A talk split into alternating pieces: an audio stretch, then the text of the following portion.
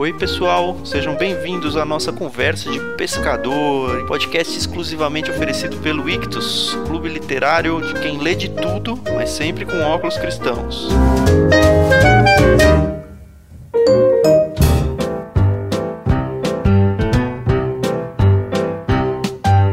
Olá, pessoas, né? né?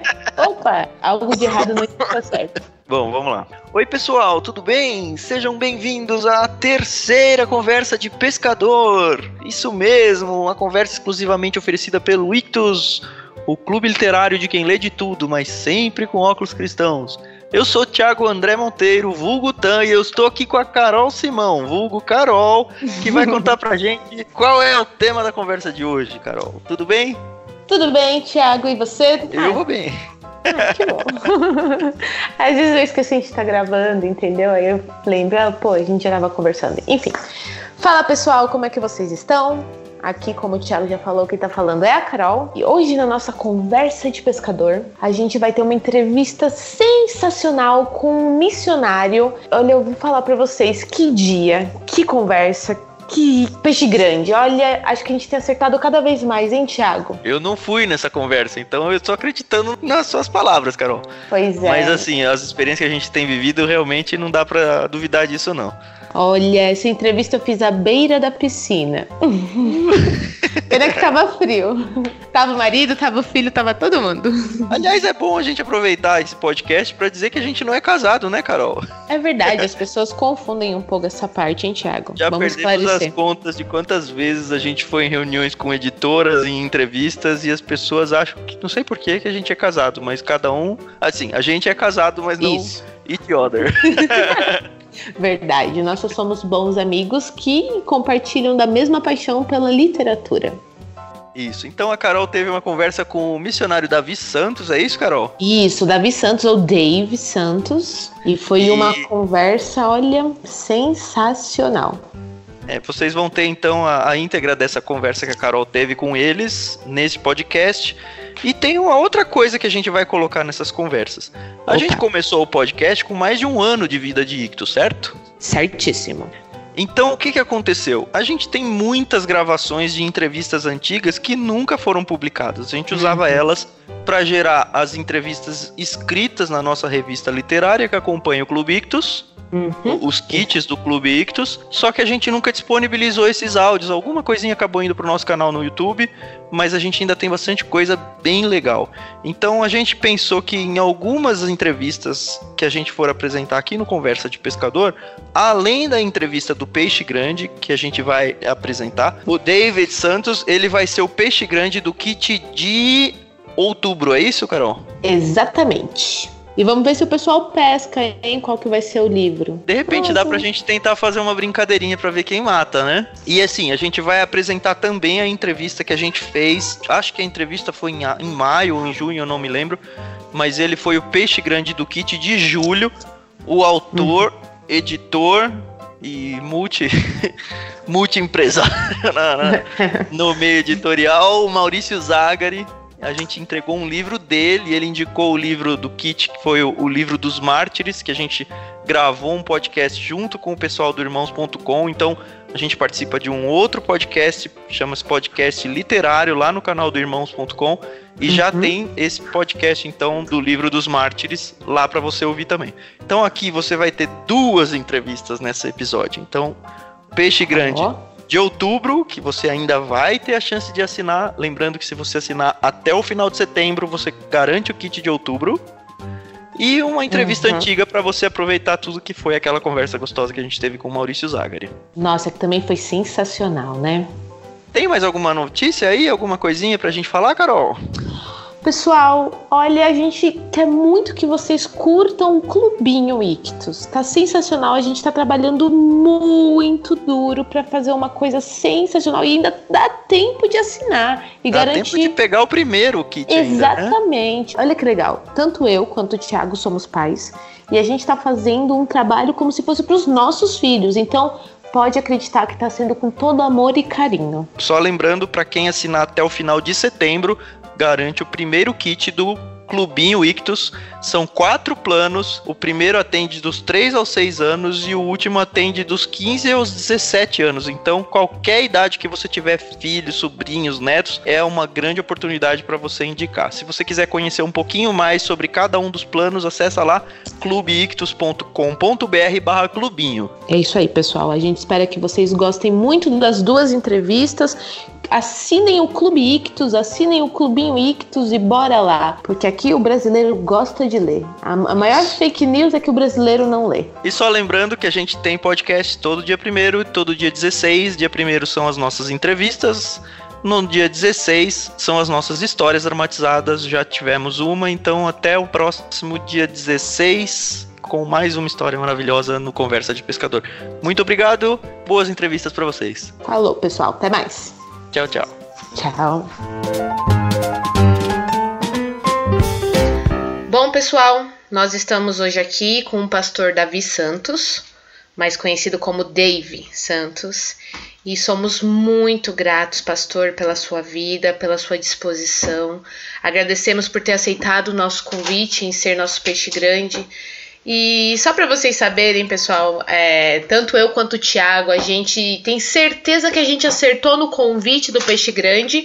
Quando a gente faz o convite e eles falam: Não, eu não sou peixe grande, eu não passo de um lambari. Então a gente sabe que a gente acertou com ele quando isso acontece.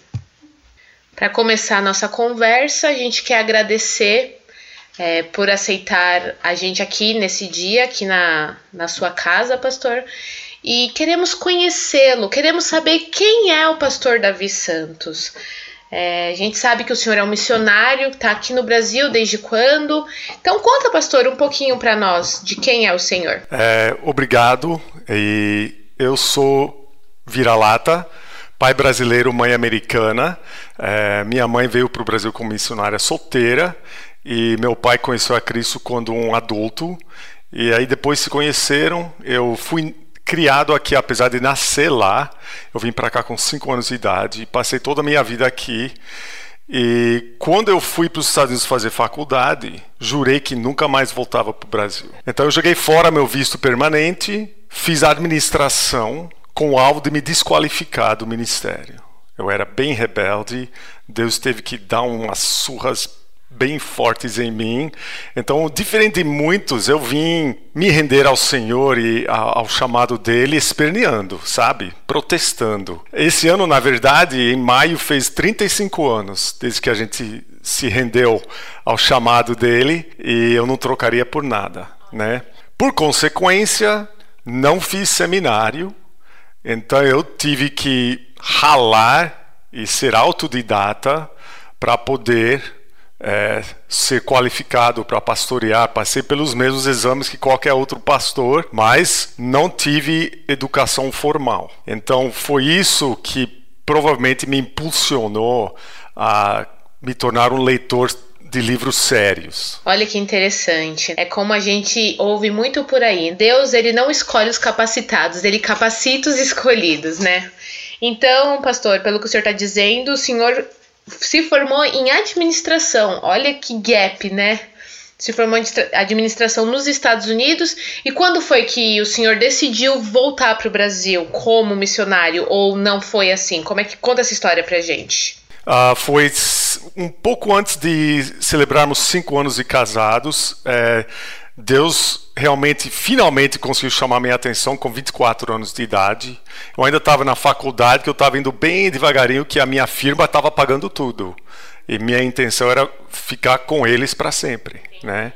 Então foi, foi, foi desse jeito. E como é o nome da esposa do senhor? Janice. Ah, Janice. Isso. E o senhor teve filhos com a Janice? Temos quatro filhos. Todos eles já, já estão aqui no, no Brasil ou eles estão nos Estados Unidos? Não, eles moram lá.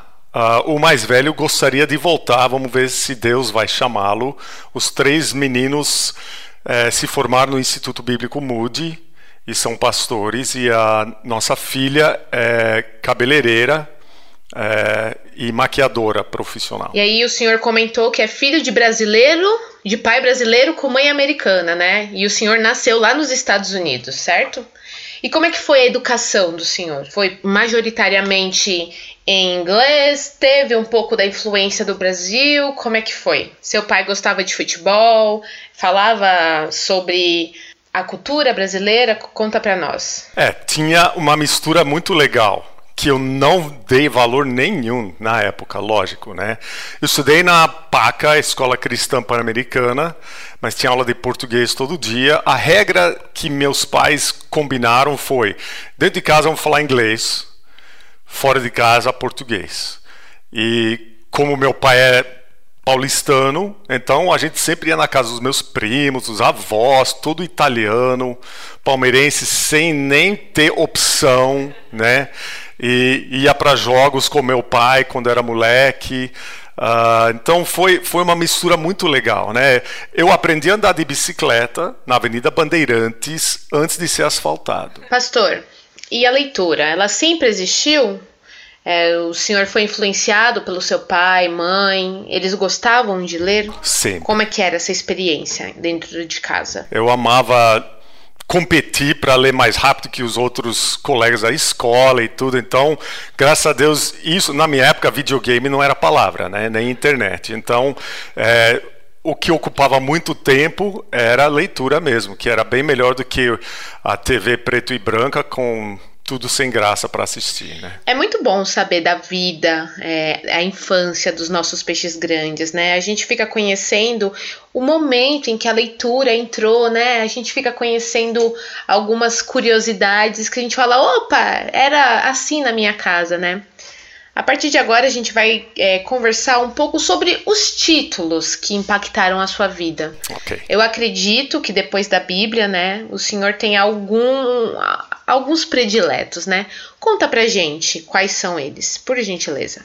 Tá bom, tá. Na verdade, uh, fora de livros de teologia, é, pesados que obviamente eu precisava, é, eu queria desenvolver o caráter e coração úteis a Deus e eu sabia que eu carecia muito em algumas áreas. E então o primeiro livro que me impactou logo antes de eu vir para o Brasil, quando a gente estava levantando o nosso sustento financeiro, foi um livro muito pequeno do Chuck Swindoll chamado A Busca pelo Caráter. Esse eu acho que tinha em português anos atrás. É, e eu estava tão orgulhoso de mim mesmo que eu li a primeira metade e estava falando sobre proteger e guardar o seu coração. E eu falava, é isso aí, eu estou bem. A segunda metade do livro entrou em entregar o seu coração. E eu odiei, eu queria jogar fora o livro, porque eu percebi o quanto eu carecia de ser sensível, de querer relacionamentos uh, sinceros e íntimos por causa do risco de ser machucado e ferido. Então, foi o primeiro livro que realmente Deus usou para me chacoalhar na base e falar: você tem que mudar. É esse tipo de livro que costuma ser o melhor, né?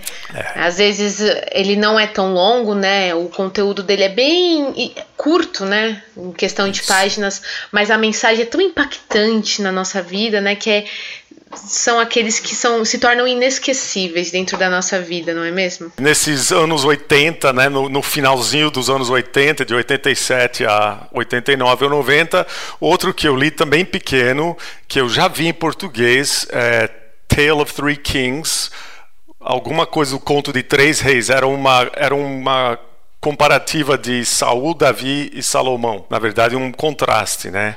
E me marcou muito também uh, esse outro livro bem pequenininho. Também um do Wiersbe chamado é, Sendo um Servo de Deus. On Being a Servant of God. Uh, pequeno, mas com muito desafio de nós como apenas veículos através dos quais Deus quer trabalhar. E o último, o autor era assim nos meus círculos, ninguém deveria ler, mas alguém me deu de presente, eu li, era do Bill Hybels, chamado Who You Are When No One's Looking. Quem é você quando ninguém está olhando? E Deus usou esse livro para realmente chamar minha atenção para algumas coisas, especialmente começar a anotar o que Deus estava fazendo. Na mesma hora que eu comecei a ler esse livro, eu recebi um, de, um, de uma igreja um presente que era um era tipo um diário em forma de devocional. E o título do capítulo que me impactou mais nesse livro foi: Você quer que eu faça o quê? E estava justamente falando sobre registrar por escrito o que Deus está fazendo. Lendo isso e recebendo esse presente, eu falei: Eu tenho que fazer isso então. Que eu nunca gostei de escrever. Nunca. E comecei a escrever e hoje eu estou com um monte de cadernos cheio de que Deus tem feito de 89, 88, 89 para cá. São 30 anos exercendo a escrita. É. Que bacana, pastor. Essa realmente é, é uma experiência única, não é? O que o senhor acha? Qual a importância que o senhor dá para um cristão ler?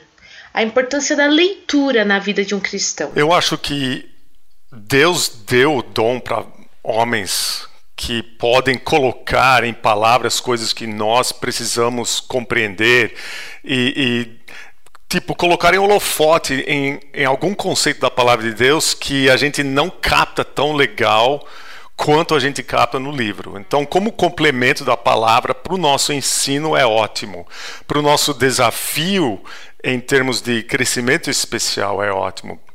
Para chamar nossa atenção é, para nossas próprias fraquezas ou tendências ou necessidades também é ótimo, até para encorajar. Eu não estão na minha lista de livros mais impactantes, mas eu amo de vez em quando ler um livro que parece só ser um abraço de Deus, né? Mas qual a importância de outros autores, de outras literaturas na vida de um cristão? O senhor vê isso com bons olhos? Sim. Mas sabemos que existem muitos cristãos que olham isso com maus olhos. É, não, eu, eu discordaria com isso pelo seguinte: nós estamos nesse mundo para impactar o mundo. Se a gente não sabe nada que está acontecendo lá fora, é como enterrar a cabeça na areia.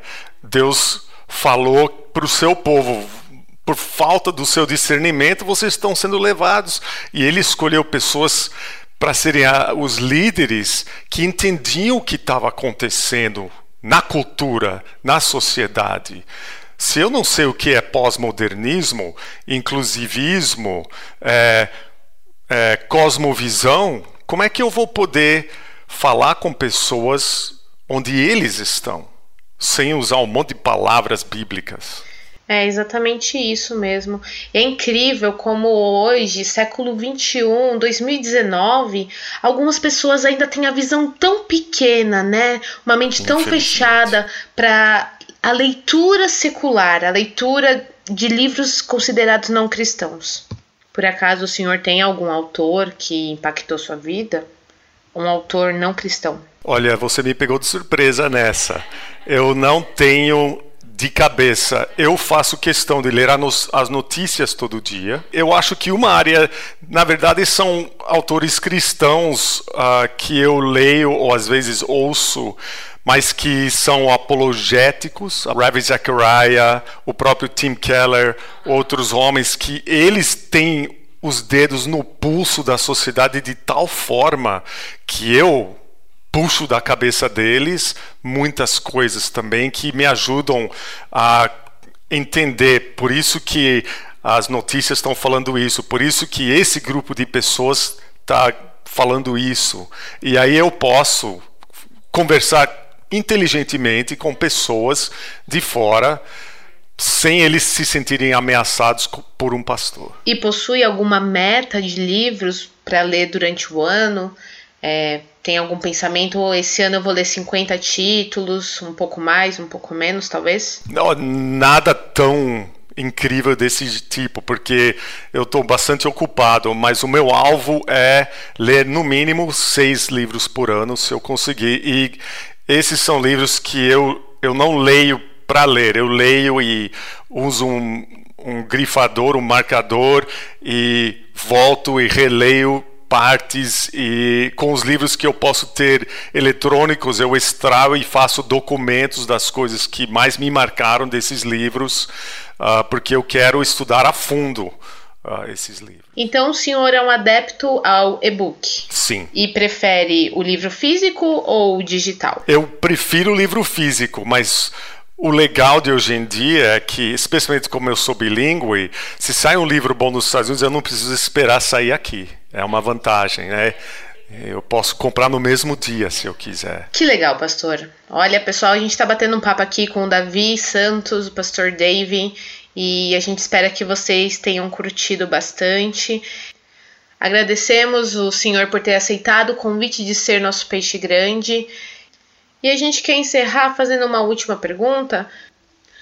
Para o senhor, qual a importância de uma curadoria? É, eu quero dizer, qual a importância de ter uma pessoa indicando um livro para a gente ler?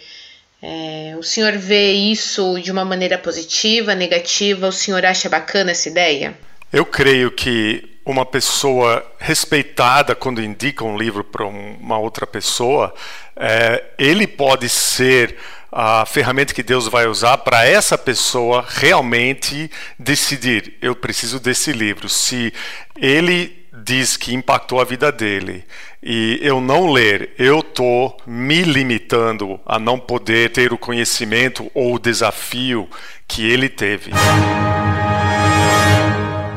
Oi, pessoal, tudo bem? A gente está aqui com uma pessoa ilustríssima, muito, muito legal, que aceitou o convite para ser o peixe grande nosso. Estamos aqui com o autor Maurício Zagali. Tudo bem, Maurício? Uhum. Tudo bem. Oi, Carol. Oi, Thiago. Oi, pessoal que está ouvindo a gente. Prazer falar com vocês e ainda mais falar sobre um tema tão importante quanto literatura, né? A alegria pode ter certeza que é toda minha também. O Maurício é um autor brasileiro, ele tem mais de meia dúzia de livros aí, não sei quantos no total, mas ele vai falar um pouquinho então acho que nada melhor do que falar ele mesmo. Quem é o Maurício? Da onde saiu o Maurício? Como é que surgiu a vida de autor e tudo mais? Se apresenta aí pra gente, Maurício. É, difícil de falar sobre a gente mesmo, né? Mas em, né, eu acho que a minha jornada como autor e editor, porque eu na verdade trabalho como editor de livros, o meu lado autoral ele vem a reboque, né? ele é uma atividade paralela, a gente pode dizer assim, mas tudo começa com o amor pelos livros. Né? Eu estudei numa escola, estudei no Colégio de São Bento, no Rio de Janeiro, que tem uma biblioteca extraordinária, e eu morava muito longe da minha escola. Então era uma hora no ônibus para ir para a escola, uma hora para voltar, às vezes mais. Naquela época não existia celular, a gente não tinha muito o que fazer no ônibus a não ser pensar ou ler. Então eu sempre pegava livros na biblioteca e eu ia lendo pelo caminho. Isso ajudou muito. Eu me lembro que na porta da biblioteca da minha escola tinha um cartaz de uma frase que alguns atribuem a Malba Tarran, outros a Monteiro Lobato. Quem não lê, mal fala, mal ouve e mal vê. E eu acho que isso é uma realidade, né? Eu acho que para você poder oferecer algo, você tem que ter recebido antes. Então, eu acho que a, a minha trajetória como amante de livros, que acabou gerando uma carreira como escritor, como editor, como tradutor, etc., começa na leitura. Por isso que eu acho tão fundamental a gente estimular as nossas crianças a ler, porque o futuro dos livros depende das crianças que hoje começam a gostar da leitura. E aí eu fui seguindo a jornada, eu, eu me formei em jornalismo, eu sou jornalista, trabalhei os primeiros 15 anos da minha vida profissional, primeiro no Jornal do Brasil, depois no Globo, depois na TV Globo. Paralelo, eu comecei a fazer o que a gente chama de freela para editoras. E aí eu traduzi, eu tenho mais de 20 livros traduzidos, eu fazia preparação de texto, revisão, essas coisas mas tinha o meu trabalho principal, que era no jornalismo. Até que cerca de 10 anos atrás, eu fiquei desencantado com o jornalismo. Eu acho que o jornalismo hoje em dia está a serviço de interesses e, e para alguém que tinha um lado ideológico muito grande no jornalismo, de buscar revelar a verdade, a coisa começou a perder o sentido para mim. Você via que você não estava ali para reportar fatos, mas para trabalhar fatos de acordo com o interesse da empresa que você estava trabalhando. E não foi para isso que eu me dediquei a essa carreira. Né? E aí acabou que a coisa foi migrando para o lado editorial. Eu tive uma oferta de trabalho numa organização que me permitiu fazer um trabalho como editor e me apaixonei. Então eu já estou desde 2009 trabalhando como editor de livros, já tem 10 anos.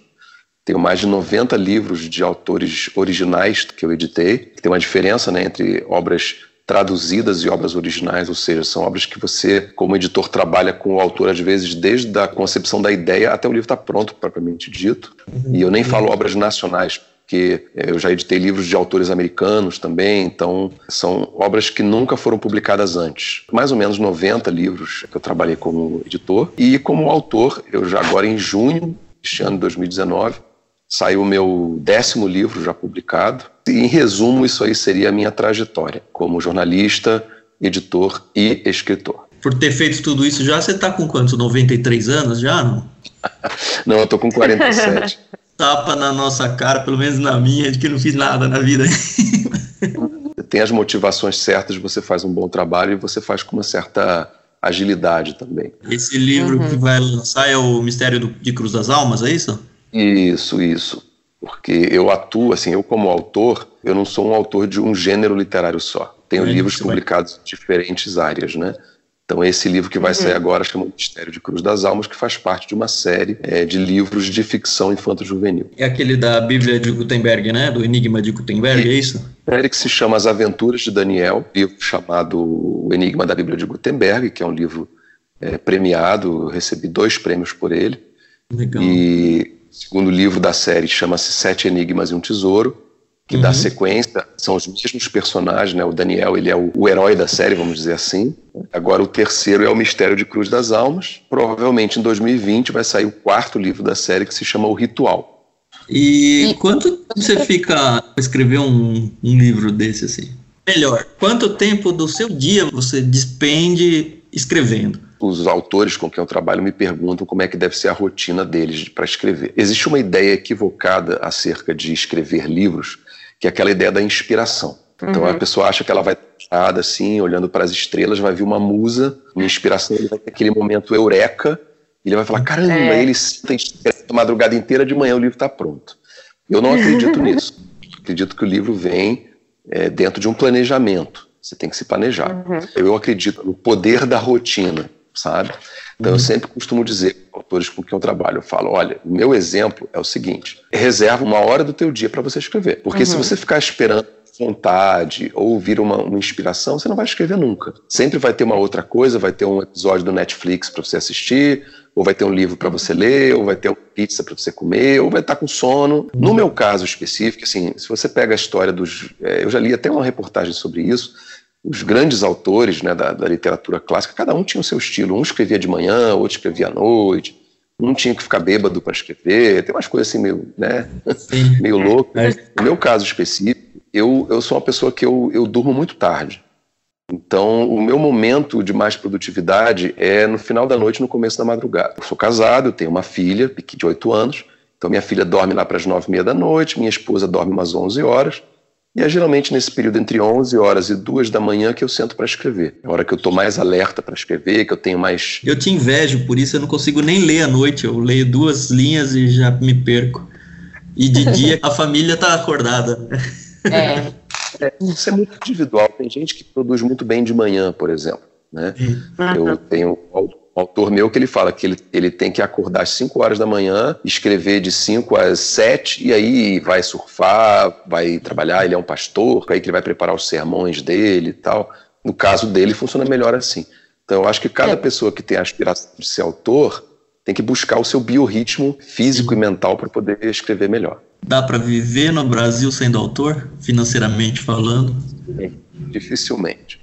Eu acho que você tem na história da literatura brasileira alguns poucos autores que vivem da venda dos seus livros, como por exemplo Paulo Coelho. Porque assim, é, em geral, claro que isso não é um padrão universal, existem casos e casos, mas a grosso modo, é, a remuneração de um autor se dá em cima de 10% das vendas do livro. Então você faz um cálculo. Né? E, e quando eu falo vendas do livro, não é venda na livraria é a venda da editora para a livraria. Uma editora vai vender um livro por 13 reais numa livraria e a livraria uhum. vai vender por 27, 29,90, etc.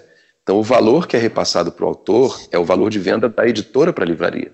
Então você coloca 10% em cima de 13 reais, vamos arredondar para 15, tá? Uhum. 15 reais vai ser R$ 1,50. Então uma é. tiragem, por exemplo, de mil exemplares, você vai ter aí 3 mil reais ao longo de um ano, vamos dizer assim, ou de dois anos, depende do tempo que esgota essa tiragem. Então, uhum. não dá para você ter dois mil reais ou três mil reais num ano. Assim, a, a esmagadora do, maioria dos autores tem a sua fonte de renda e escrevem por vocação, por missão, por ideologia, enfim. Mas no Brasil é muito difícil. E a divulgação divulgação também ela é, não é muito grande, né? Infelizmente, a gente não fica sabendo de lançamento se você não é desse mundo, se você não está acompanhando. É, você tem que buscar. Geralmente, a pessoa que gosta de ler, ela tem as editoras de preferência dela e hoje em dia com redes sociais, etc., você tem que estar conectado para estar sempre recebendo é. informação de novos lançamentos, o que está disponível no mercado, mesmo aquela tradicional garimpagem na livraria, né? Você vai para a livraria, fica ali Sim. passeando entre as prateleiras para você descobrir pérolas que te ajudem a. Mas mesmo a, a garimpagem está cada vez mais difícil, porque as livrarias estão muito. estão fechando e as que estão abertas, a, a quantidade e qualidade de livros delas, pelo menos no meu entender, tem sido bem sofrível. Assim. O Brasil vive uma crise de livrarias. É a pior uhum. crise das livrarias nos últimos 500 anos de história do Brasil. Porque a gente teve episódios aí recentes, dos últimos dois anos, das grandes redes de livraria do Brasil, Saraiva, Cultura entrando em recuperação judicial,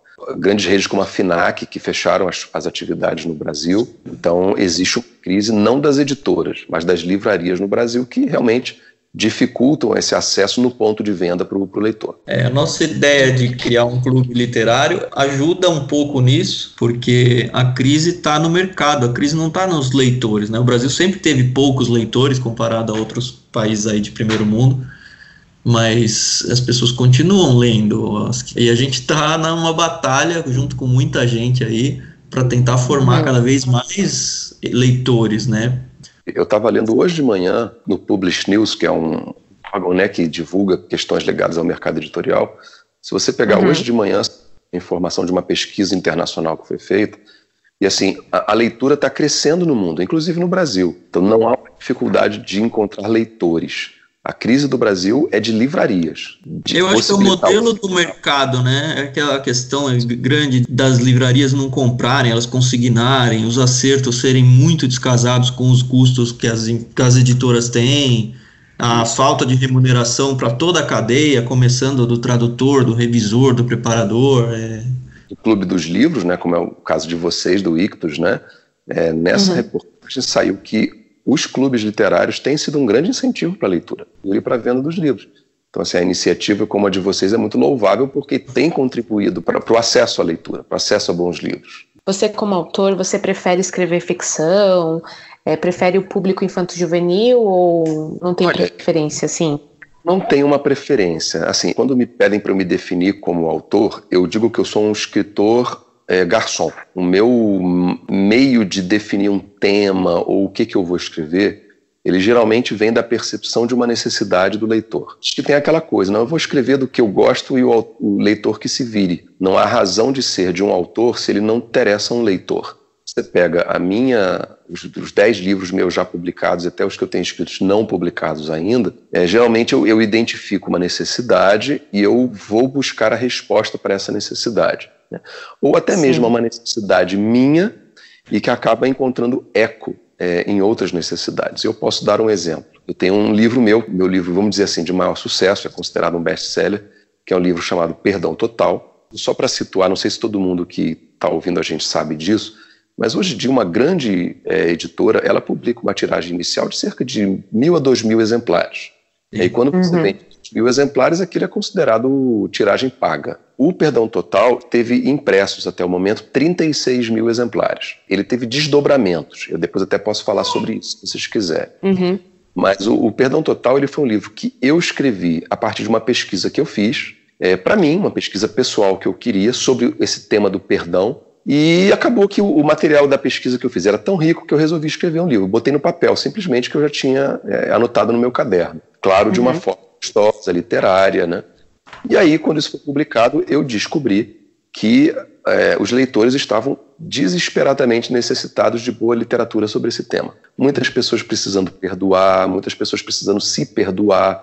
Foi uma, um livro que, até mesmo pela forma, pelo estilo que eu dei de redação para ele, ele acabou agradando muito, porque ele dava um conteúdo necessário e a forma era agradável. Ele é um então, ensaio? Acabou, ele é uma abordagem de verdades acerca do perdão. Então, por exemplo, as pessoas que precisam perdoar, ou se perdoar, ou ser, serem perdoadas, elas têm essa necessidade muito grande, porque quando você não tem perdão, você tem ressentimento ou você tem culpa. E isso envenena a tua alma. Uma pessoa que vive em culpa, ela vive envenenada, ela vive triste. Uma pessoa que vive ressentida com outras, ela vive mal, ela não tem paz no coração, ela vive rancorosa, ela vive irada, ela vive com ódio.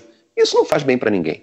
Então, o caminho para a cura disso é o perdão. Quando o livro foi lançado, eu fui participar daquele programa de televisão sem censura, né, que era com a Leda Nagli, e quem estava lá era o Ferreira Goulart, né, o, falecido, agora faleceu recentemente, poeta da Academia Brasileira de Letras. E quando a gente estava conversando sobre esse assunto, a Leda perguntou para ele: é isso mesmo, Ferreira, você concorda? E ele falou sim. E ele contou até histórias pessoais dele, em que o perdão era, foi extremamente necessário para ele ter paz no coração dele. Então, o perdão é uma questão que perpassa, por exemplo, espiritualidade, perpassa religiosidade, é uma questão, claro, que tem desdobramentos importantes na, na, na religiosidade, na espiritualidade, mas é um tema humano muito importante. Esse livro é um livro para cristãos ou não necessariamente? Não necessariamente. Eu tive um feedback, inclusive, de muitos não cristãos. Eu encontrei uma kardecista, que era uma vendedora de uma loja, que ela me contou que ela leu o livro. Ela há anos não falava com o pai dela, até o nome dela é Heloísa. Lendo o livro, ela perdoou o pai dela e ela conseguiu se perdoar, porque ela não, ela não se perdoava por não conseguir perdoar o pai. Entendeu? E eles se uhum. reconciliaram. É.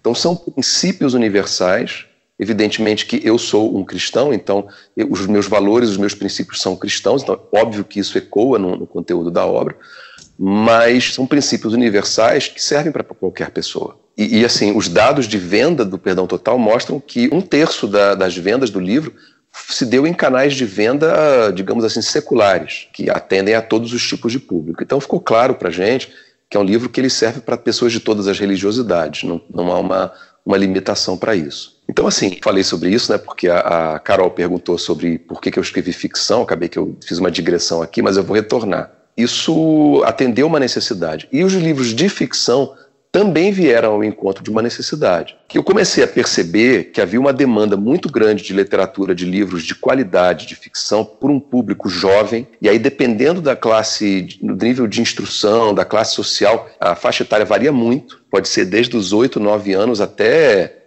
pessoas mais velhas, eu tive adultos que leram, gostaram, se tornaram fãs e estão acompanhando a série. Mas o Mas, livro assim, você diz que é para qual idade? Você, como autor, pensou em quem? Eu pensei num público adolescente e jovem, né? crianças, adolescentes e jovens, essa série chamada As Aventuras de Daniel. Mas, para minha surpresa, quando o livro, essa série foi publicada, muitos adultos começaram a me dar feedback, cara, dizer, gostei muito, quero ler mais, quero ler outros da série. E foi surpreendente para mim, mas muitos adultos gostaram da série, porque qual é o, a origem dessa série de livros de ficção? É, eu comecei a perceber que o público jovem, público adolescente, começou a se interessar muito por livros de ficção. Né? A gente teve aí a geração do Harry Potter, do, da série Crepúsculo, é, do Divergente, etc, etc. Então há uma leitura de livros de ficção muito grande.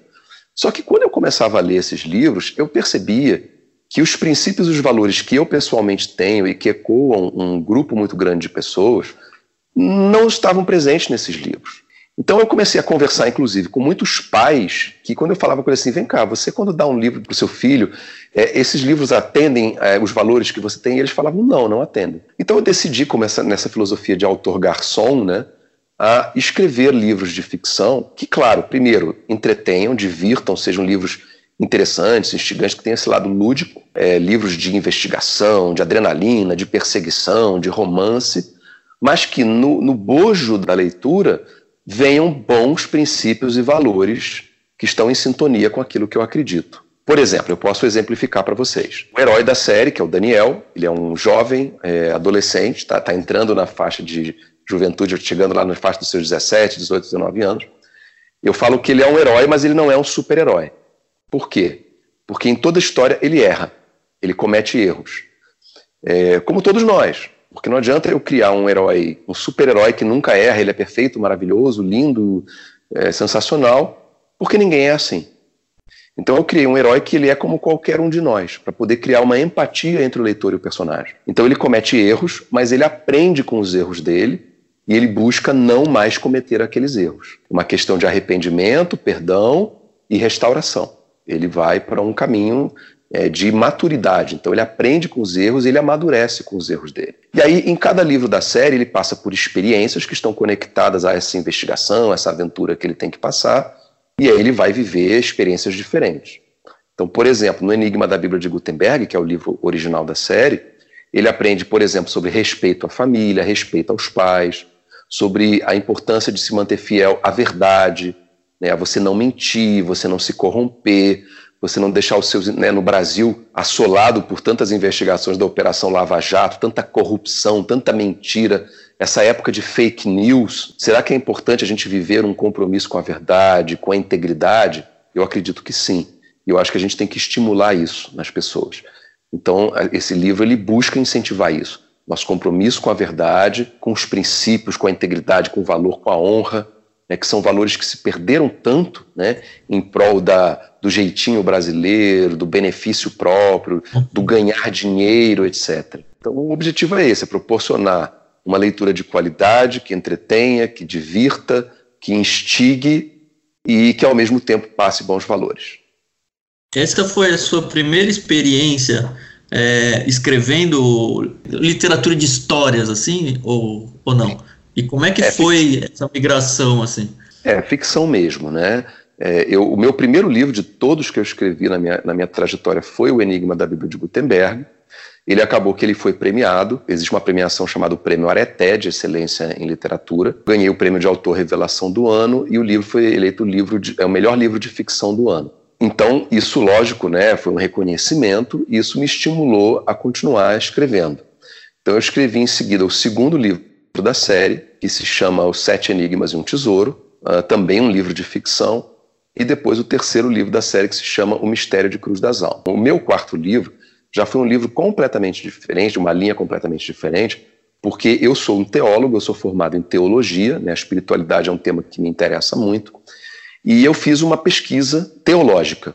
Então, o meu quarto livro ele é um livro de teologia, que tem sido utilizado em faculdades, em em seminários teológicos, tem sido lido mais por pensadores. É, então já foi uma linha completamente diferente.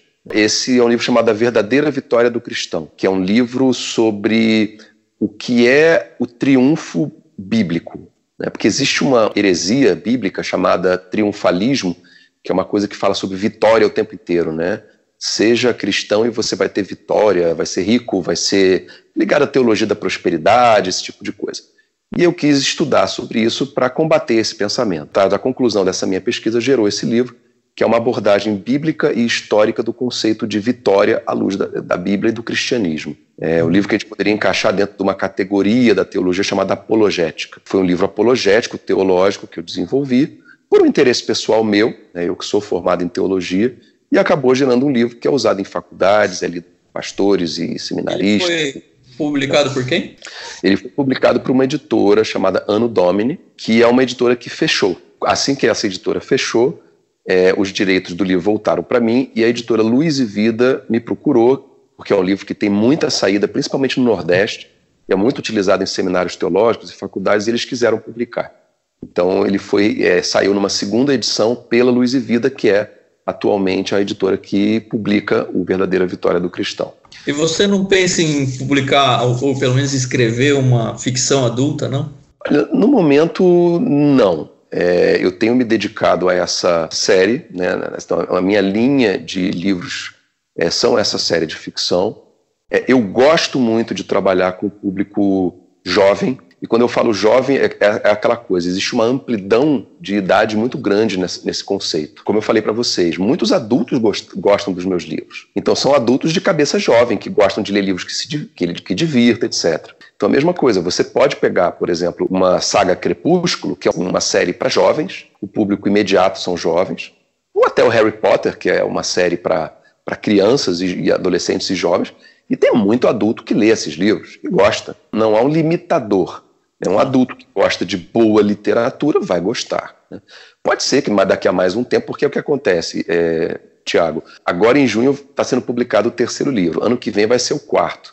Então ainda tem que conversar com a editora, ver se a série vai interessar por continuar publicando mais livros dessa série, né? Então isso tudo depende também da receptividade do público. É, porque o que acontece, quando o publicado o quarto livro da série, os leitores que começaram a ler essa série quando eram adolescentes já estão mais velhos. Né? Então existe até a possibilidade de você começar a lançar livros da série que tenham uma visão um pouco mais madura e que dê continuidade a esses fãs, vamos dizer assim, da série, para eles continuarem lendo a série, mas com uma abordagem mais madura, mais adulta. Isso é uma coisa que é possível ser trabalhada também. Tá, e falando um pouco sobre o seu background aí, é, que tipo de autor construiu o Maurício Zagari? Que tipo de literatura você gostava, estilo, autor e tudo mais? Bom, eu, como eu falei para vocês né, no começo do nosso papo aqui, eu comecei a ler muito cedo. Né? Eu, li livros, eu li livros desde muito pequeno. Minha mãe é professora, então ela desde cedo me, me inundava de livros. Né? Eu ia para feiras de livro, comprava caixas e mais caixas, chegava em casa e devorava aquilo. Mas quando eu tive a possibilidade de começar a escolher os livros que eu queria ler e não mais ler os livros que minha mãe me dava, passei a frequentar muito a biblioteca da minha escola e eu me apaixonei muito pela literatura de ficção, né, romances, investigação, etc., que acabou tendo um eco na minha, na minha produção literária. Uhum. Então, eu li muito, por exemplo, uma série que eu acho muito importante na minha trajetória e que eu me baseei nela, assim, assumidamente, né, não é uma coisa escondida, eu, eu me inspirei abertamente nessa série para é, pensar no formato dos livros dessa série As Aventuras de Daniel, foram os livros da série Vagalume, da editora Ática, que é uma série clássica que estão aí há mais de 30, 40 anos no mercado, eles ainda continuam sendo vendidos. Uhum. Livros como, por exemplo, O Caso da Borboleta Tíria, O Escaravelho do Diabo, O Mistério dos Cinco Estrelas, Menino de Asas, né? Então são autores... Uhum. Homero Homem, você tem a Lúcia Machado de Almeida, que é uma excelente autora para esse tipo de livro também.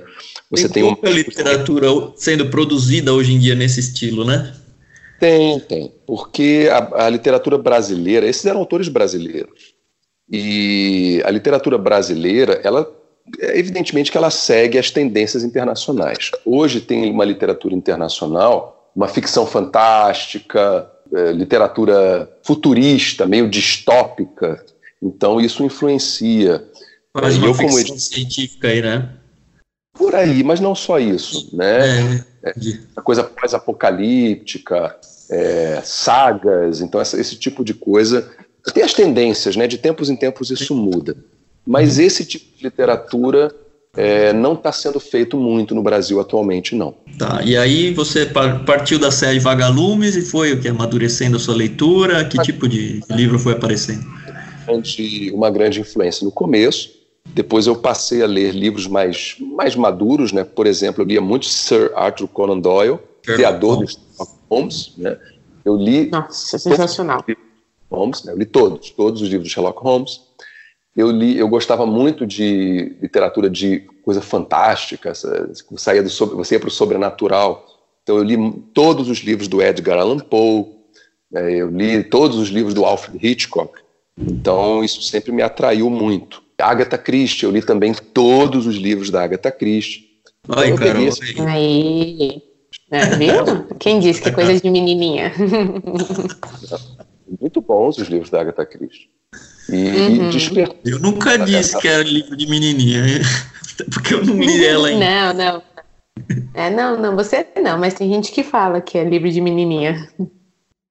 Não, muito pelo contrário. Eu acho que quando você pega esses autores, eles criaram gêneros, né? Uhum. Eles influenciaram, é, eles influenciaram gerações de roteiristas de televisão, roteiristas de cinema, é, até desenho animado. Você pega, por exemplo, desenho do Scooby-Doo.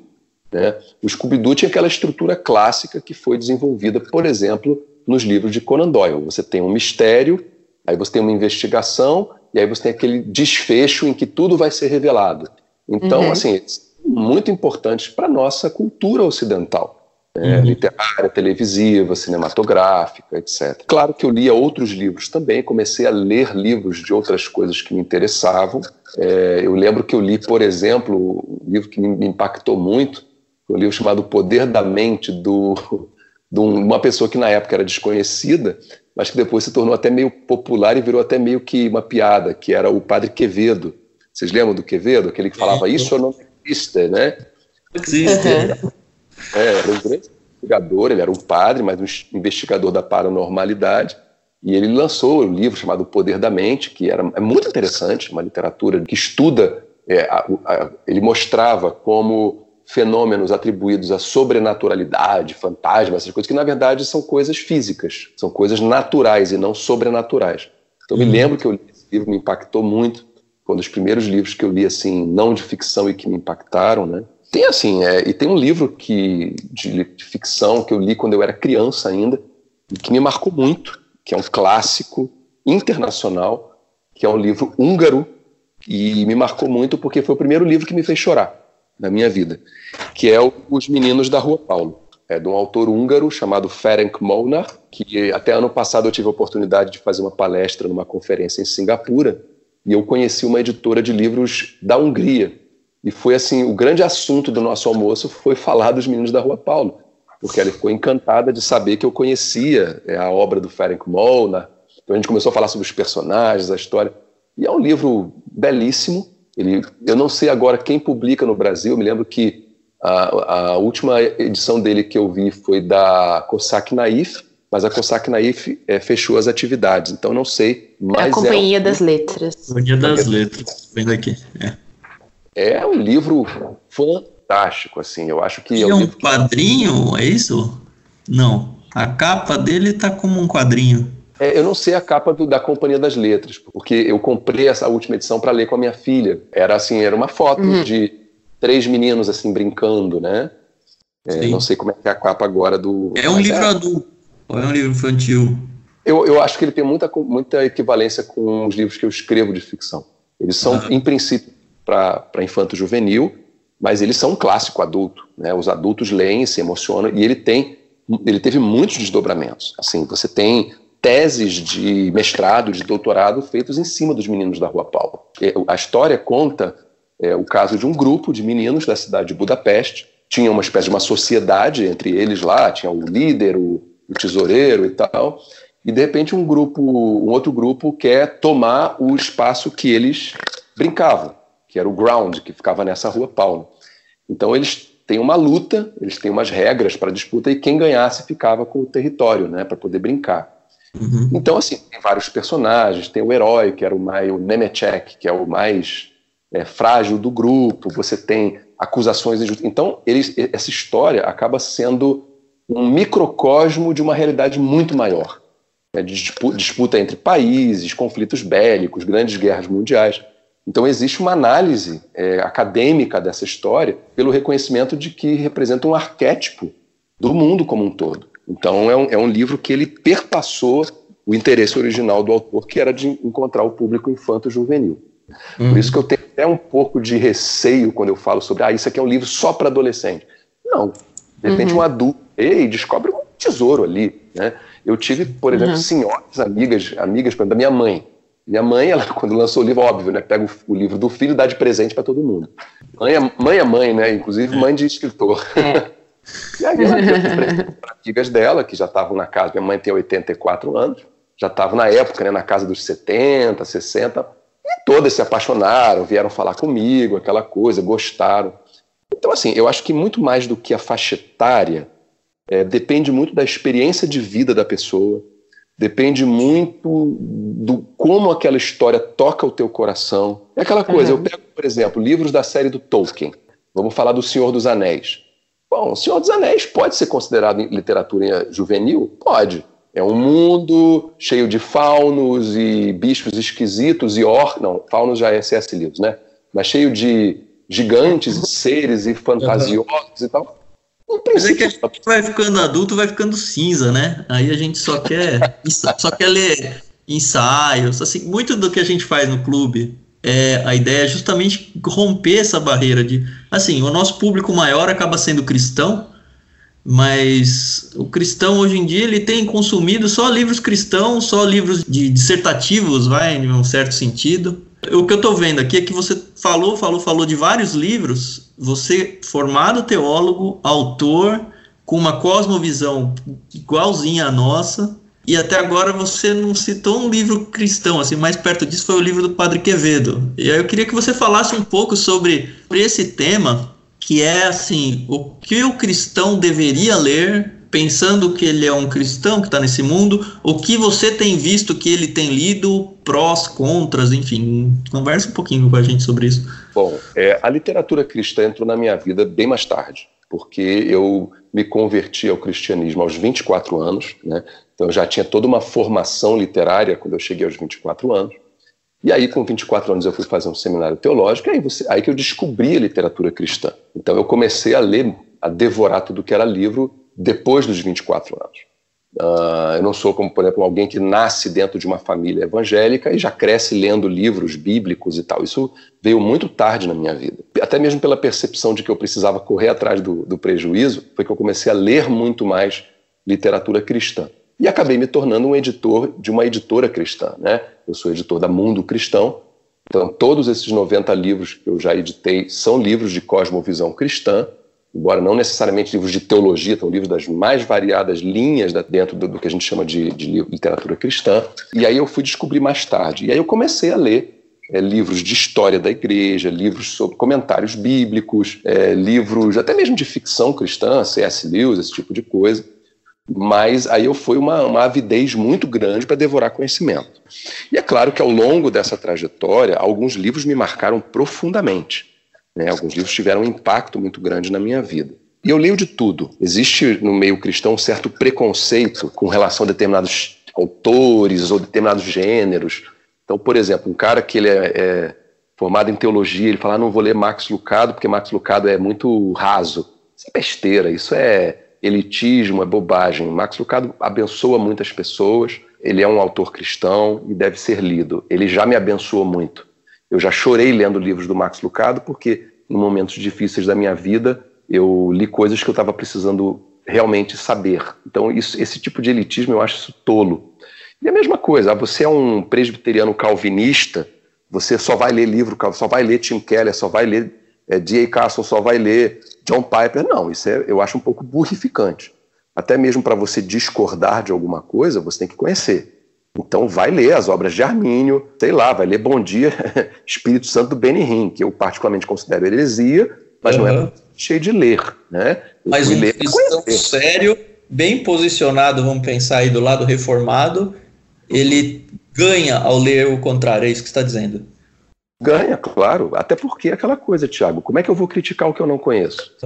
Né? Uma crítica. A gente tem visto um movimento aí de, de nichos que isso não só dentro da religião, acho que dentro da política também, onde até os robôs de, de computador, aí, os canais de conteúdo, eles ficam sempre ofertando conteúdos que eu aprovo e nunca me ofertam conteúdos que eu desaprovo. Então, a, o mundo está se tornando cheio de guetos e as pessoas estão ficando longe umas das outras, os grupos estão criando rixas maiores umas com as outras porque elas não querem nem, nem olhar para o jardim do vizinho. Para quem não concorda, é.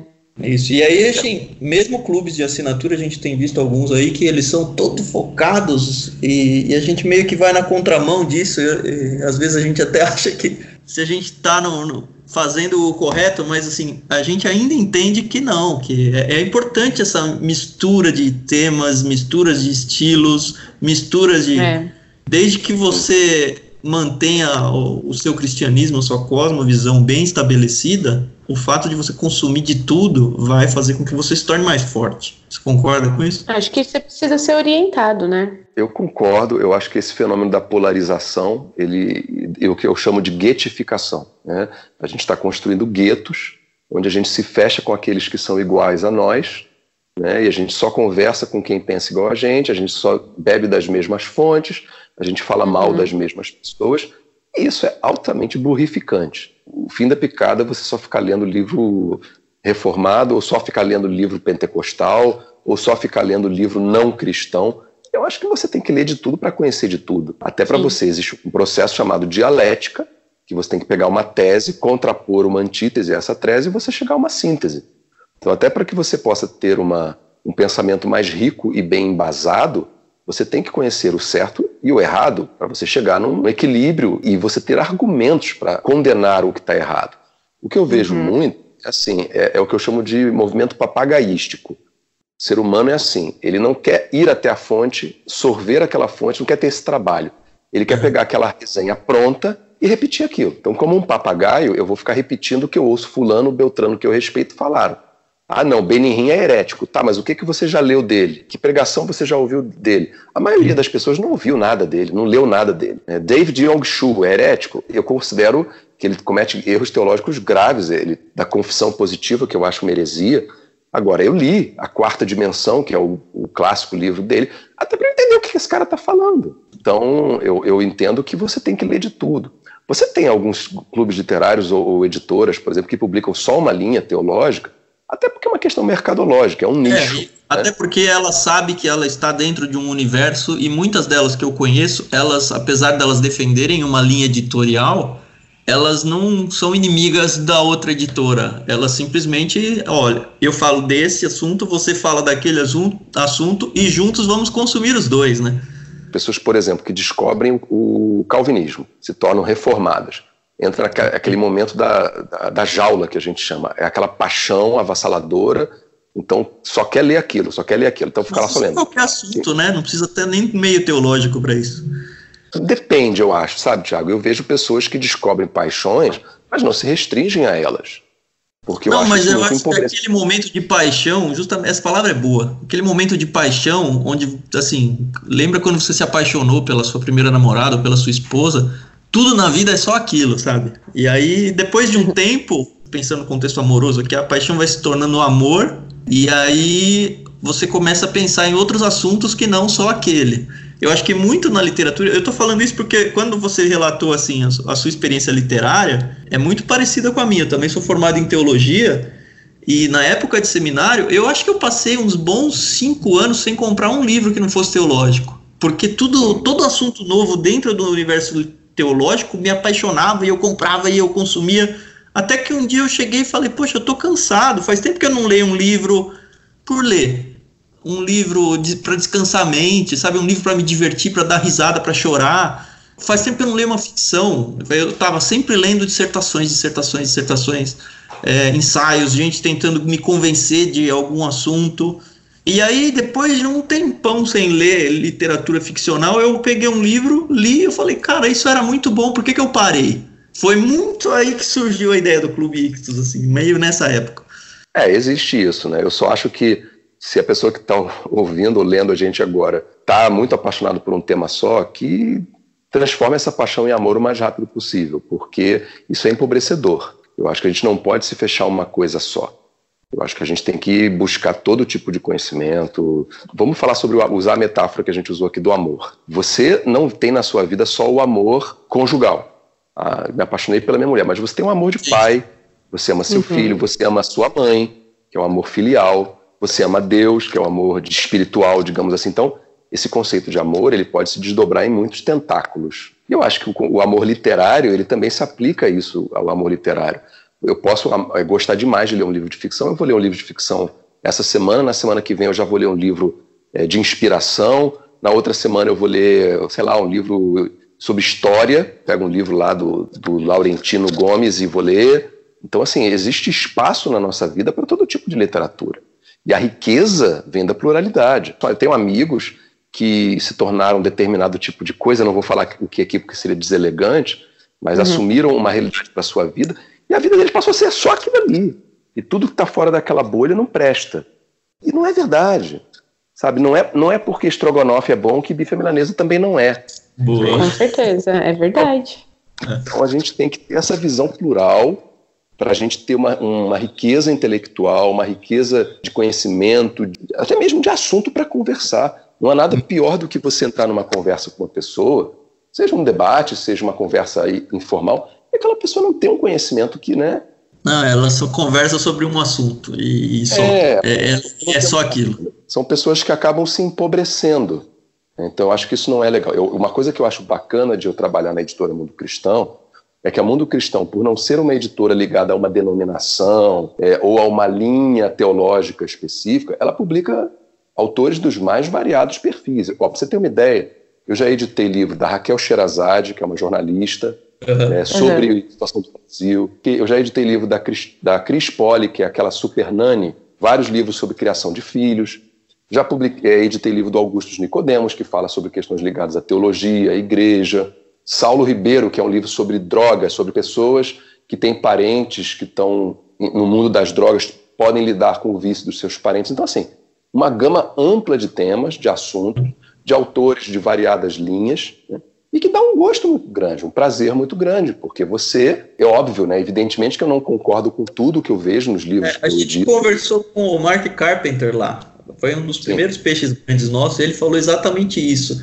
O legal da Mundo Cristão é que ela mantém a cosmovisão cristã por trás, assim. Apesar dela não ser denominacional, ela ainda rejeita alguns tipos de livros porque vai bater totalmente contrário a essa cosmovisão. Mas essa pluralidade é, é magnífica. Eu, eu, eu, admiro demais essa, essa visão do Mark, né? Evidentemente que o Mark é o presidente da editora, então é, o pensamento dele tem um reflexo em tudo que a editora faz. E é, eu fico muito feliz de estar em sintonia com o pensamento dele, porque eu acredito nisso também. Né? Também é a minha visão. E é isso, né? Então não sei se eu respondi a tua pergunta. Ela respondeu. Eu queria fazer um exercício aqui com você, porque assim, você está no Rio, a gente está em São Paulo. Muito do que a gente faz quando a gente convida alguém para ser o peixe grande é convidar as pessoas para visitar a biblioteca particular delas. E existem alguns livros assim, que me marcaram muito. E assim, eu, eu não, é, eu não coloco assim, ah, os top 10, não. Acho que cada livro ou autor, ou às vezes eu não falo um livro X, mas um autor X, né? É, que uhum. me tocaram muito, são importantes na minha trajetória. Eu uhum. acho que um livro, assim, que é um livro imprescindível para todo cristão ler, é o livro dos mártires do John Fox, inclusive publicado pela Mundo Cristão, que eu inclusive li muito antes, eu li na época do seminário, muito antes de eu, de eu trabalhar na Mundo Cristão, que é um livro é, que mostra para a gente como a gente é um cristão capenga. Gente... Ele, ele é, bem, é, bem, recente esse livro, né? 1700 e alguma coisa, né? Que o é, John Fox escreveu. Ele foi escrito numa época de perseguição religiosa, e ele teve que fugir do país dele, da Inglaterra, por causa de perseguição religiosa, aquela, aquela eterna disputa entre católicos e protestantes. E no exílio ele se debruça sobre a história dos mártires da igreja. Ele pega desde o início, então ele pega sobre Policarpo, ele fala sobre Blandina, ele fala sobre Romano, costuma chamar de mártires do Coliseu, né, aqueles mártires do início da igreja. E ele uhum. pesquisou os registros históricos da, do martírio dessas pessoas e ele conta como foi esse martírio. Então, é aquele livro que você lê, você fala assim: eu sou um horror de cristão, né? Porque eu tô com uma gripe e eu já acho que Deus não gosta de mim, que Deus me abandonou, que Deus não existe. e, a, e você vê esses caras que deram a vida pela fé deles em Deus, pessoas que se recusaram a negar Cristo, né, negar a sua, sua religiosidade, as suas crenças, e se submeteram a torturas, à morte, a coisas horríveis, é, por amor às suas convicções, né, que eu acho esse um livro imprescindível. Para o cristão não se fala, né, ele tem que ser lido. Para o não é. cristão, acho que é, é, é um livro muito importante porque ele mostra a importância de você ser firme às suas convicções sabe? E uhum. a gente vive uma época de muito relativismo, né? Uhum. Não, eu tenho isso, mas só até o ponto em que eu posso perder o emprego por causa dessa minha crença. Então deixa eu mudar é, um pouquinho, é. deixa eu negociar meus valores, né? Eu uhum. sou íntegro, sou ético, mas aí quando alguém me faz uma oferta, por afinal de contas, é um dinheiro bom, né? Então eu acho muito importante esse livro. Eu acho assim, é o número, o primeiro livro que eu, que eu citaria, né? Bom, a Bíblia eu não preciso nem dizer, né? A Bíblia é, lugar comum. Para mim, ele é mais, o livro mais importante da história do mundo. É, estatisticamente, é o livro mais lido, é o livro mais vendido e, inclusive, é o livro mais roubado da história do mundo. Né? Ah, é? é, existem estatísticas que o livro que mais se rouba de livrarias é, é a Bíblia. Quem, quem não, não tem o hábito de ler a Bíblia e quiser ler, até para conhecer, porque a gente vive é, uma época que, país... Se você não costuma ler, você tem que começar pela Bíblia, né? Se você vai ler só a sua Bíblia, é esse aí, né? Não há dúvida. Até porque, Tiago, é aquela coisa. A gente vive um momento do Brasil em que está tendo um, a igreja evangélica, ou um ramo da igreja evangélica, está tendo uma certa influência no, no, governo federal, etc, etc. Né? Fala-se muito sobre os evangélicos, mas a verdade é que a sociedade como um todo entende muito pouco sobre os evangélicos. Sim. Tem uma ideia estereotipado, até o Estado de São Paulo, o jornal Estado de São Paulo publicou no domingo ah. passado pelo que eu escrevi. No Brasil, que é Brasis, o evangélico é evangélicos. Se alguém quiser botar no Google aí vai encontrar esse artigo. Onde eu falo exatamente sobre isso, né? É sobre a pluralidade. Que o evangélico no Brasil não é um grupo único, coeso, com uma cara só. Nós somos um oceano de doutrinas, teologias, inclinações políticas, ideologias, formas de entender a missão e por aí vai. Então, assim, não adianta a gente ficar é, tentando achar que cristão, evangélico é tudo a mesma coisa, porque não é. E se não ler a Bíblia, não vai entender. Uhum. Então, até para quem, quem, quem não é cristão, não é evangélico, que seja, e quiser entender esse fenômeno, tem que ler a Bíblia, porque é o, é o livro que baseia toda a cristandade. E eu uhum. recomendaria, evidentemente, que lesse a Bíblia na nova versão transformadora da Bíblia, na qual eu trabalhei. Sou suspeito para falar, mas eu acredito enormemente que é a melhor tradução que existe hoje no mercado brasileiro da Bíblia. é, que é feito numa linguagem que todo mundo pode compreender. Uhum. Eu, eu, faço a minha leitura bíblica anual e todo ano eu escolho uma tradução diferente, né? Provavelmente essa vai ser a minha de 2020 mesmo. Graças a Deus até hoje não houve nenhuma crítica, Arelo. A, é, a gente teve... conhece o pessoal aí dentro, a Mundo Cristão, acho que deixou um canal aberto até para o pessoal questionar alguns textos chaves que o pessoal normalmente vai reclamar e e a pessoa aí de dentro me falou que tem sido muito boa a, resposta e que as pessoas têm gostado muito. É, que... Bom, então assim, o livro dos mártires, né, é a Bíblia. Tem um livro que eu gosto muito e que eu recomendo para quem não é um profundo conhecedor da, da teologia cristã, mas quer se aprofundar, que é um livro chamado Teologia Sistemática, Histórica e Filosófica, escrito por um dos autores pensadores cristãos que eu mais admiro, que é o Alistair McGrath. Uhum. O McGrath ele era um ateu que se converteu ao cristianismo, é um acadêmico, e ele escreveu uma teologia sistemática, onde ele apresenta uma relação entre é, os conceitos da teologia e os fenômenos históricos e filosóficos que influenciaram esses conceitos, entendeu? Uhum. Então, e, e ele escreveu, ele fala isso no prefácio, na apresentação da obra, que ele escreveu de uma forma que uma pessoa que não conhecesse profundamente teologia pudesse compreender. Né? Uhum. Então eu acho que a teologia é muito boa né, para quem quer entender melhor é, a teologia cristã, mas não, nunca fez um seminário, fazer, ah, não, não tenho capacidade. Não, tem sim. É só você pegar o Teologia Sistemática Histórica e Filosófica do McGrath, e, e eu acho que é um super livro para entender teologia cristã. É, ele foi um dos primeiros livros que eu li no seminário. Muito legal o livro mesmo. Eu acho que ele, ele conversa com o leigo muito facilmente, porque é bem que você falou. É, eu, eu, sempre recomendo ela como a melhor teologia sistemática. Não que ela seja a mais profunda. Né? Uma pessoa que já tem uma certa bagagem, uma certa estrada, talvez ali não encontre muita novidade. Mas para um cristão, digamos assim, que queira entender melhor a teologia, a história da igreja, as filosofias que influenciaram, filosofia grega, etc., é um livro muito precioso. E o uhum. fato de a linguagem utilizada ser uma linguagem fácil ajuda muito também. Bom, então tem esse livro, porque é uma, já é de uma outra linha. E assim, tem autores que eu gosto muito. Eu, por exemplo, eu acho que é, existe um autor que é muito precioso também. Não é um cara dos mais famosos, mas é inclusive autor já falecido, que é um cara chamado Dallas Willard. A Mundo Cristão lançou um livro dele ano passado, belíssimo, chamado A Gentileza que Cativa. Conheço o autor, mas o livro não conhecia, não. É, o Dallas Willard fez livros muito bons. A Renovação do Coração é um livro maravilhoso. Tudo que o Dallas Willard escreveu, não tem um livro que eu pegue dele e fale assim, não, esse aqui não é, não é um livro bom. Tem uma espiritualidade muito boa, é, me influenciou muito, um cara muito piedoso nas suas ponderações.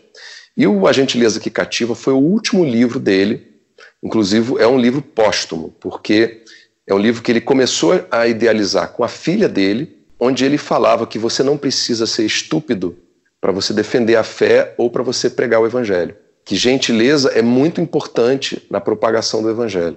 Ele começou a idealizar o livro, só que aí ele morreu. Então o que a filha dele fez? Começou a pesquisar nos materiais que ele tinha prontos, tipo palestras, textos, etc. Uhum. É, conteúdo que tivesse a ver com, aquele, com aquela ideia dele de fazer aquilo, para que ela pudesse somar. Então, é, eles uhum. começaram a desenvolver o livro, ele morre, e aí o final do livro é completado com esse material dele também, é tudo conteúdo uhum. dele. Mas ela foi organizadora só, né? Foi organizando. E gerou um livro muito bonito, que me influenciou Legal. profundamente, porque eu sou um adepto desse pensamento, eu acho que a, a igreja não está sabendo fazer apologética, não está sabendo fazer evangelismo, surgiu, sei lá de onde, a ideia de que você defender a fé, defender os valores cristãos, tem que ser feito na base do grito, da briga, né, da, da ofensa, e isso é anticristão. Então não faz uhum. sentido uhum. você defender um conteúdo cristão utilizando uma forma anticristã. Paroxismo da contradição. E a forma como você defende a tua fé, ou como você propaga, proclama a sua fé, ela influencia tanto quanto aquilo que você está dizendo. Não me lembro agora, alguém aí conhecido, um personagem histórico desse, disse que é a forma como você fala grita tão alto que eu não consigo escutar o que você diz. Uhum. Né?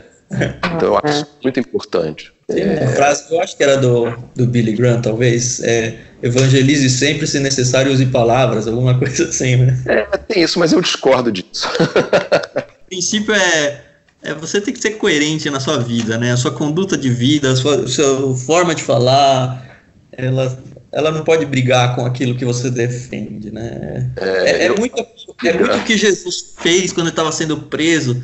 É, eu entendo o, a razão, né? O que, o que essa frase diz é que é, você tem que viver aquilo que você prega a, ao ponto que, que a verdade do que você prega e do que você crê esteja visível nas suas ações.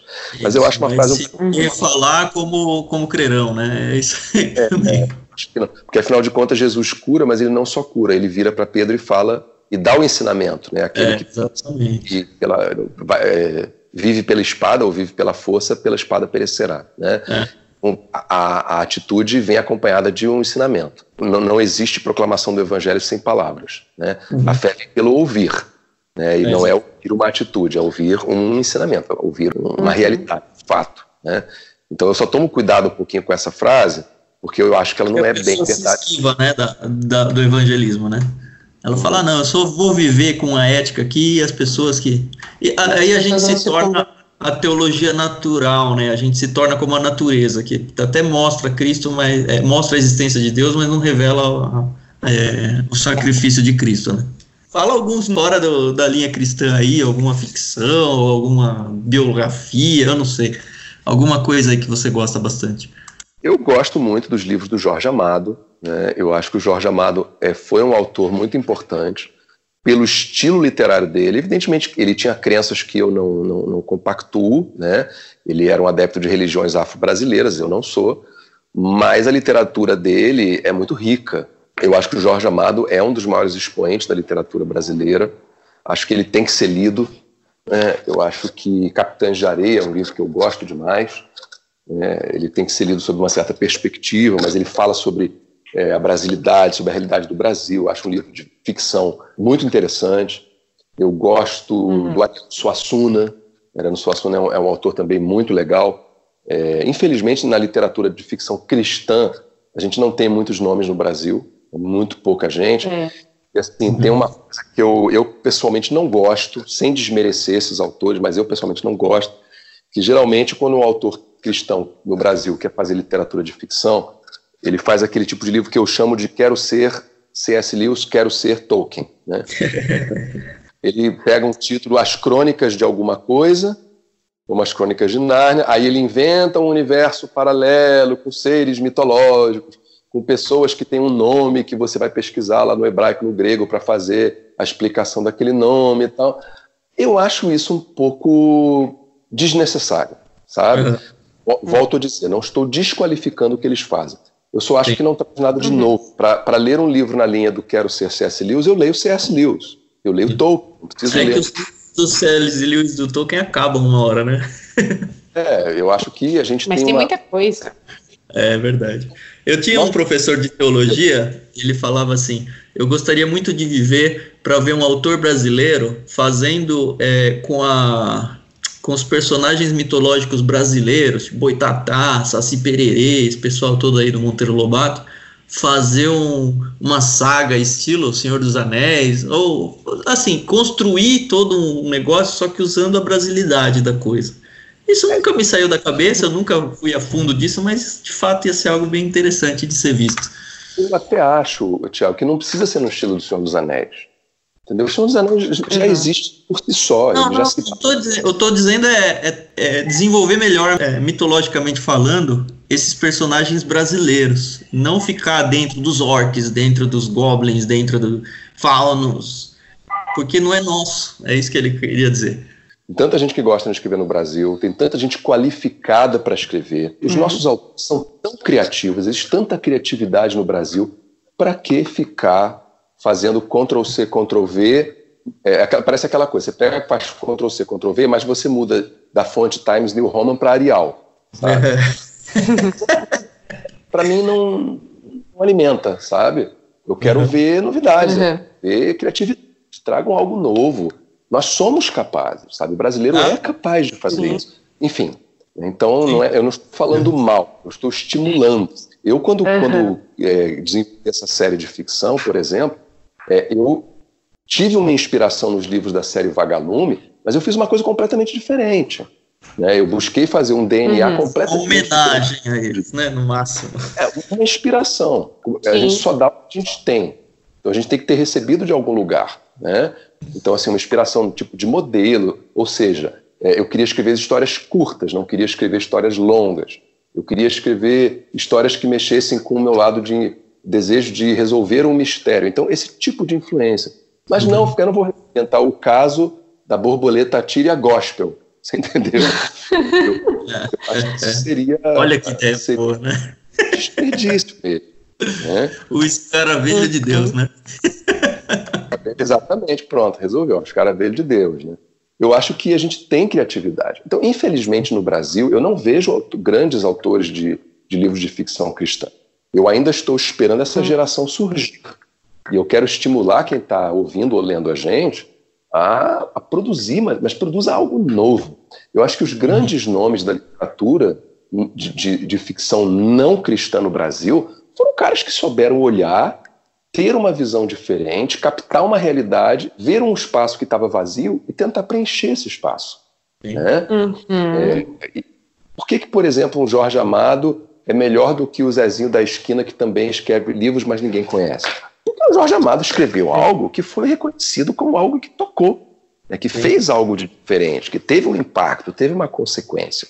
Eu acho que isso é uma, uhum. é uma uhum. responsabilidade também da literatura sabe?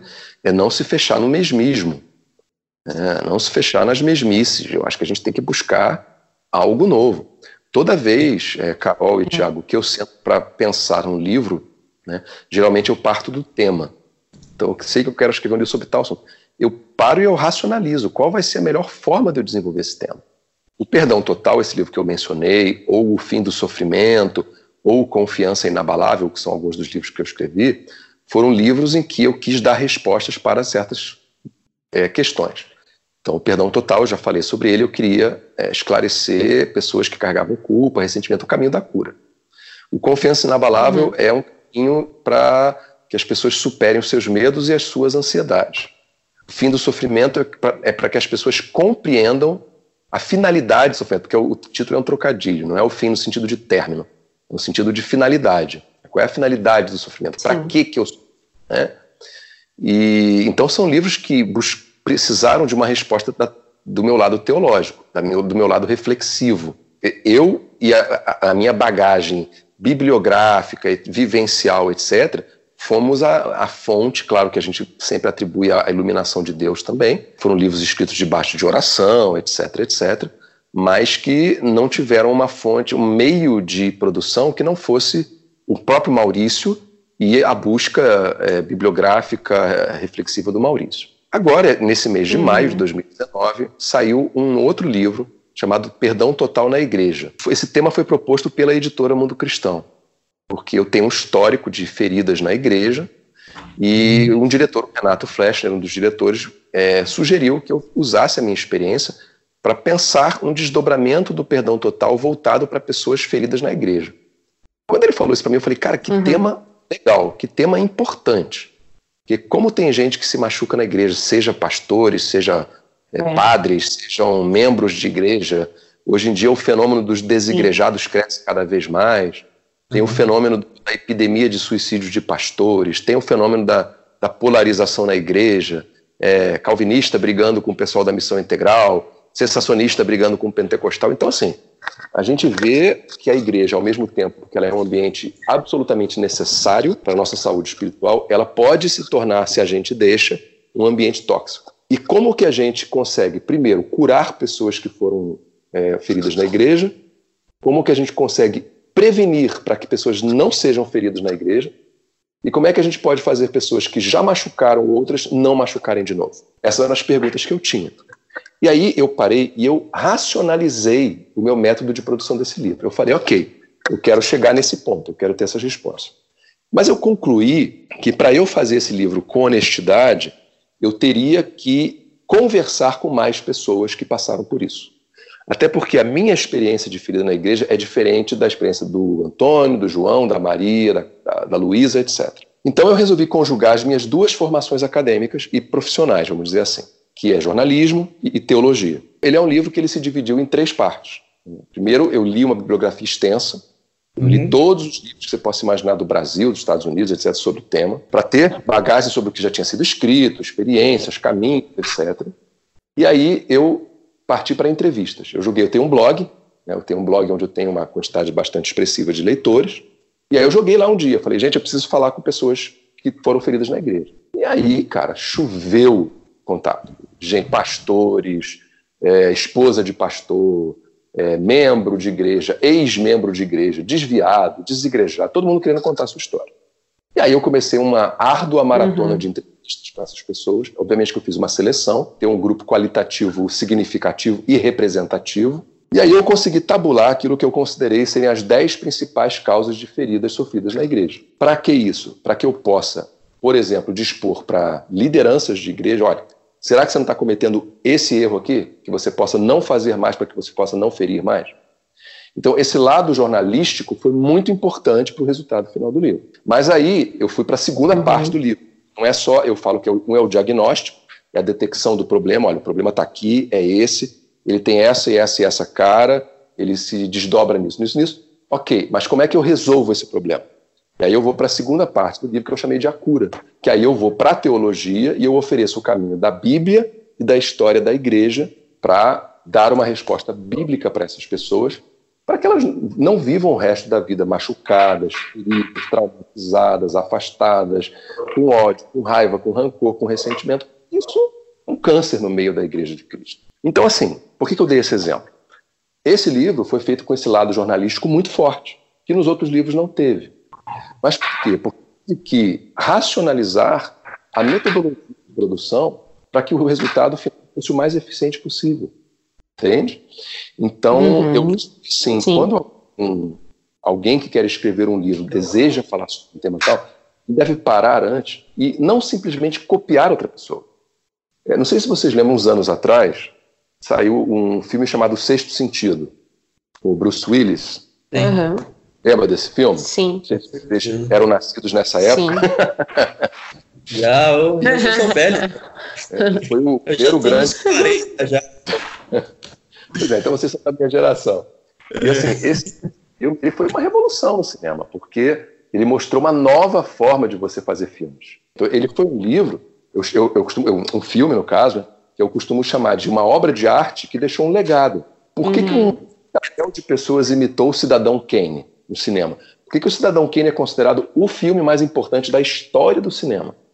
Porque ele deixou um legado. Ele foi copiado, ele não copiou. É, você tem, por exemplo, eu estou falando de cinema para sair até dar um distanciamento do universo literário. Existia um, um, um cineasta na época do, do, do, início do século XX chamado Sergei Eisenstein, que foi um cineasta russo, uhum. que foi muito importante na história do cinema, porque ele começou a usar metáforas Sim. De imagens, ele começou a usar uma linguagem diferente, então, ele, é, até os enquadramentos de câmera dele foram altamente importantes para influenciar gerações e gerações de cineastas. Uhum. Então, assim, a minha pergunta é: você quer ser o Eisenstein ou você quer ser o cara que imitou o Eisenstein? Né? E o cara que imitou o Eisenstein, ele pode fazer um bom filme, mas ele nunca vai ser um Eisenstein. Eu dou essa cutucada porque eu quero ver coisas novas, eu quero que chegue um livro para mim na editora para eu avaliar, que eu olhe e fale assim, cara, esse autor é um gênio, esse cara mas não, quando vem livros de ficção, geralmente é aquela coisa. Ou é um genérico do Tolkien, ou é o genérico do C.S. Lewis, ou é um genérico do Deixados para Trás, do Tim LaHaye, aquela coisa, uhum. um grande arrebatamento, sumiu todo mundo, ou o mundo pós-apocalíptico, aquela coisa meio escatológica. Né? E aí você lê, quando você chega na terceira página, você fala, cara, já sei como isso acaba. Eu queria fazer assim, a gente normalmente encerra com um bate-bola que eu quero preservar, mas eu tenho uma pergunta particular antes. Uhum. É, você manter um blog, você, é, assim, você tem o seu dia a dia de editor, você já falou que separa um tempo do dia para escrever, e aí acredito que muito desse tempo é escrevendo seus livros, e você mantém um blog. A pergunta Isso. é, focado nesse tempo que você tem para escrever, como é que você gerencia essa parte de produção para o blog, que assim tem que ser algo contínuo, né? não tem jeito, e uma produção literária visando livros? Olha, é aquela coisa, eu tenho os meus compromissos é, imexíveis. Né? Então, por exemplo, eu tenho culto ao domingo que eu não vou faltar. Né? Eu tenho o meu horário de trabalho de 9 às 6 em que eu tenho que trabalhar, tenho que produzir é, como editor da editora Mundo Cristão. Então, eu tenho que ver, dentro desses meus horários que restam, como eu posso produzir. É, quando eu, eu escrevo livros, que eu não escrevo livros o tempo inteiro, É, quando tem um projeto novo, alguma coisa assim, aí eu vou me dedicar. Por exemplo, em 2018 foi um período que eu me dei um sabático, porque eu vinha numa produção muito contínua, eu tinha muitos contratos de obras já prontas para publicar, e não havia por que eu me dedicar a escrever mais um livro que ia ser publicado depois de três, quatro anos, porque tinham outros livros na fila, vamos dizer assim. Né? Uhum. Então eu tirei um sabático em que eu retrabalhei alguma coisa minha e tal, dei um descanso, me dediquei mais à minha filha. Então não é uma coisa constante. O projeto literário ele vai de acordo com as necessidades do momento. Evidentemente que quando eu inicio um projeto literário, eu vou me dedicar ali. Já, já tive livros que eu escrevi em nove dias já tive livros que eu demorei um ano para escrever. É, assim, depende muito de quantidade de pesquisa, principalmente, que você tem que fazer. Né? Às vezes, uhum. eu, para escrever uma página, eu vou ler um livro inteiro de bibliografia, ou para escrever uma página, eu vou é, ter que pesquisar Mas, na. Dias, você está falando de escrita, é isso? De escrita, isso. Porque então, o, o tempo de que... preparo tem que estar tá na conta, né?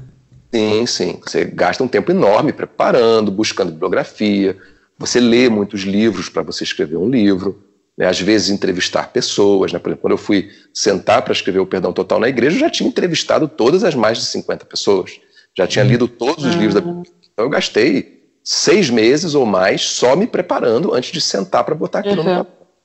E é até melhor, porque você já senta com todo o conteúdo, já sai com muito mais facilidade. Quando eu sento para escrever um livro, eu me dedico àquilo e com rotina. Aí o blog fica meio às moscas, ou não? Não, assim, o blog, o, por incrível que pareça, o que, de, o que prejudica mais o meu blog não é escrever um livro.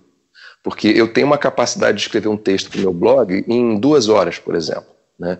Geralmente, a, o que prejudica o meu blog são as outras coisas que eu faço além de literatura, como, por exemplo, Netflix. Né?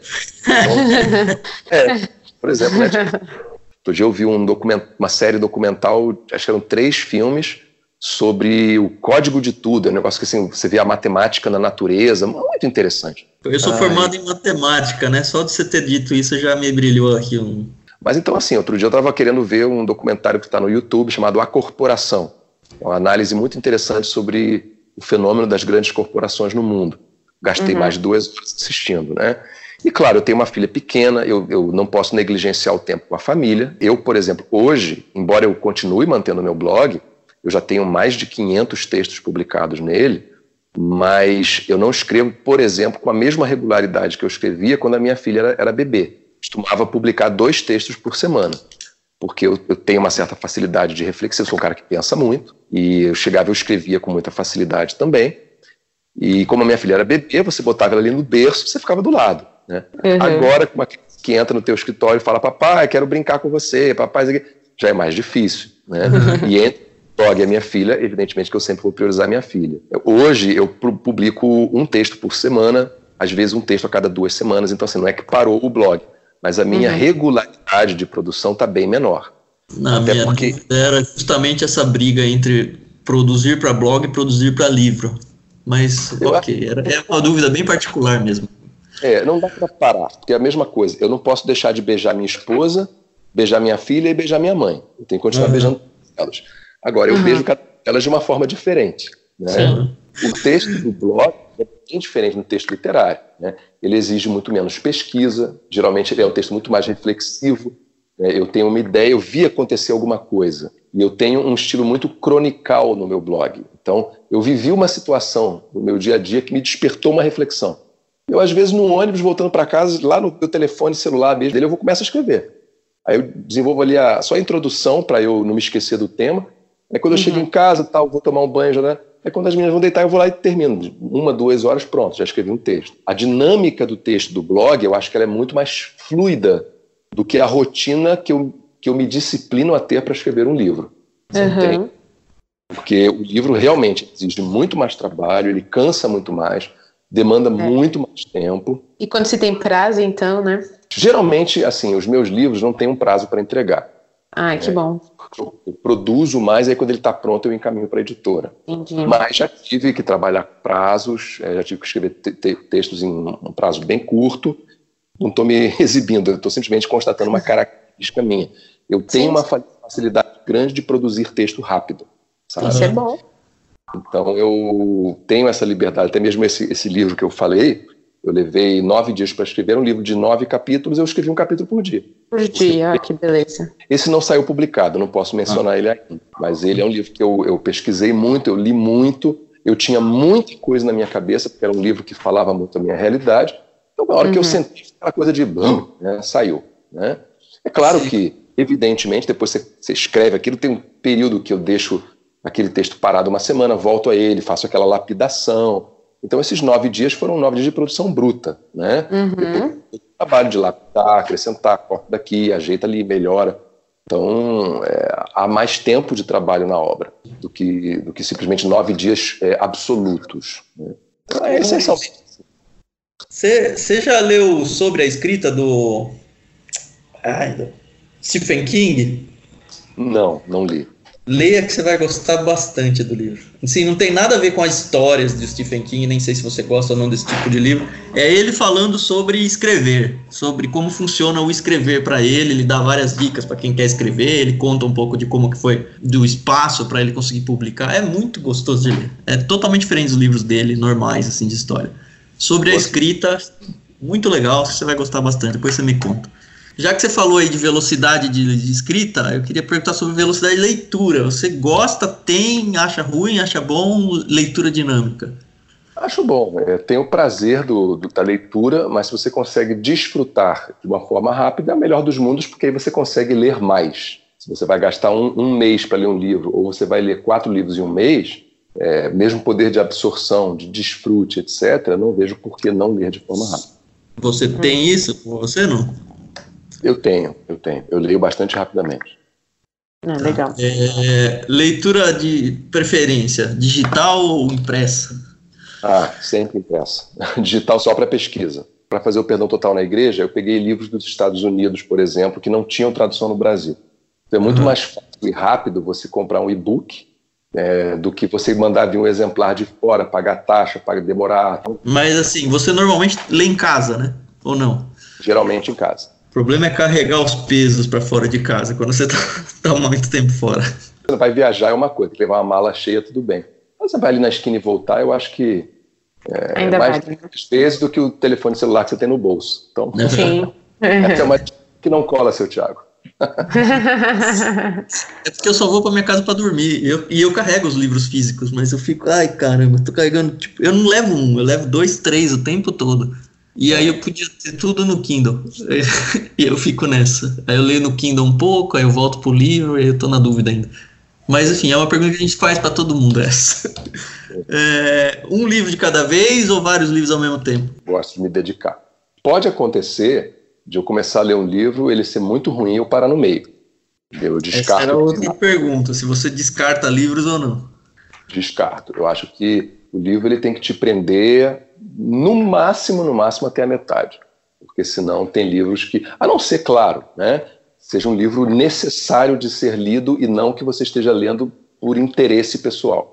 Tá, e se é um livro que você sabe que é clássico, você começou ele pelo interesse, tá no meio e você fala, putz, aqui tá, in, tá difícil. O que, que você faz? Já, já livros clássicos que eu parei de ler é, porque simplesmente eram enfadonhos, né? E, e, não era enfadonho até pela, pelo, pelo livro, não.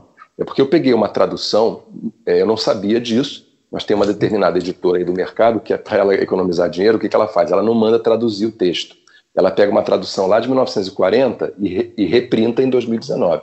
Então é um português totalmente arcaico, é, uhum. vocabulário arcaico. Então a leitura se torna muito pesada. Então já aconteceu. Vou dar um exemplo para você bem, bem prático. Quando eu li pela primeira vez a República de Platão, eu estava muito interessado em ler. Mas a tradução era tão horrível. Eu falei, cara, está sendo penoso eu ficar lendo esse livro. Então o que eu fiz? Eu descartei ele, busquei uma outra tradução e aí sim eu li numa tradução melhor. E né? foi bom. E foi muito bom. Qual é o seu estilo literário preferido? Assim, para ah, lazer. Não tem. É que nem dizer qual o filho que você ama mais. É muito difícil é. responder, sabe?